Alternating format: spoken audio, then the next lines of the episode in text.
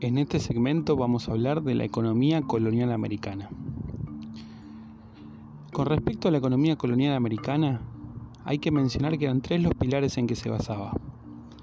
La minería, en segundo lugar el comercio colonial y en tercer lugar las estancias y haciendas. Con respecto a la minería hay que decir que este fue el principal recurso extraído por parte de España de América. Hasta 1545 el oro fue el metal más importante.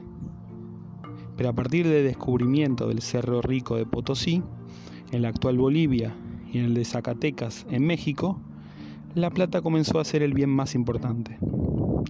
Esta extracción de metales preciosos a partir de las reformas de Virrey Toledo se realizó a través de la mita, un antiguo sistema de trabajo rotativo que los españoles adaptaron a su conveniencia.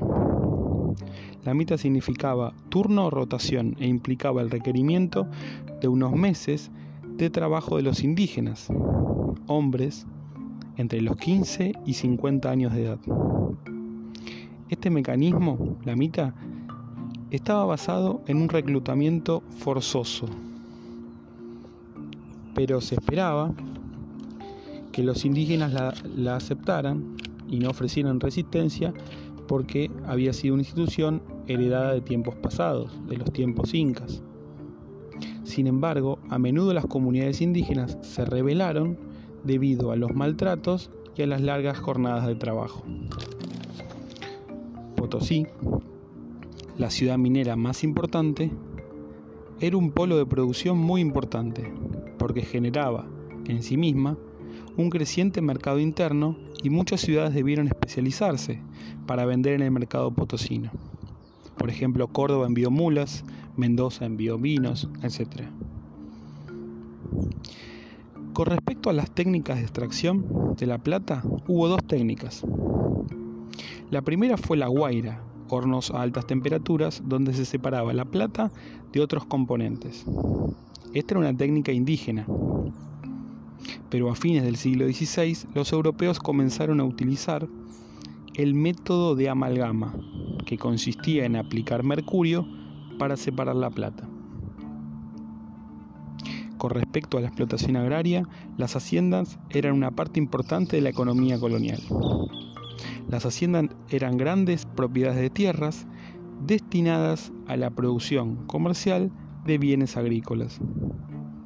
La mayoría de las haciendas producían alimentos para los trabajadores y los animales que se utilizaban en el transporte de la plata.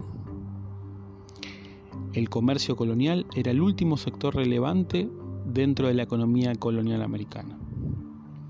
La corona española dispuso del sistema de flotas y galeones.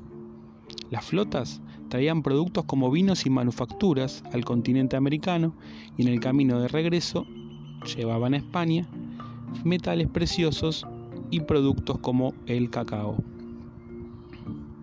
Los galeones eran los que custodiaban por mar estos productos para resguardar la producción de los piratas. Con este sistema la corona cobraba el 20% de los bienes comerciados. Para controlar el comercio colonial, la corona dispuso del sistema de, de monopolio comercial que prohibía todo comercio con potencias extranjeras, impedía el comercio entre las colonias y limitaba el desarrollo de las industrias locales. Sin embargo, este sistema no evitó el contrabando, es decir, el comercio ilegal, donde las colonias comerciaban entre sí e incluso con otras potencias europeas, como holandeses, franceses e ingleses.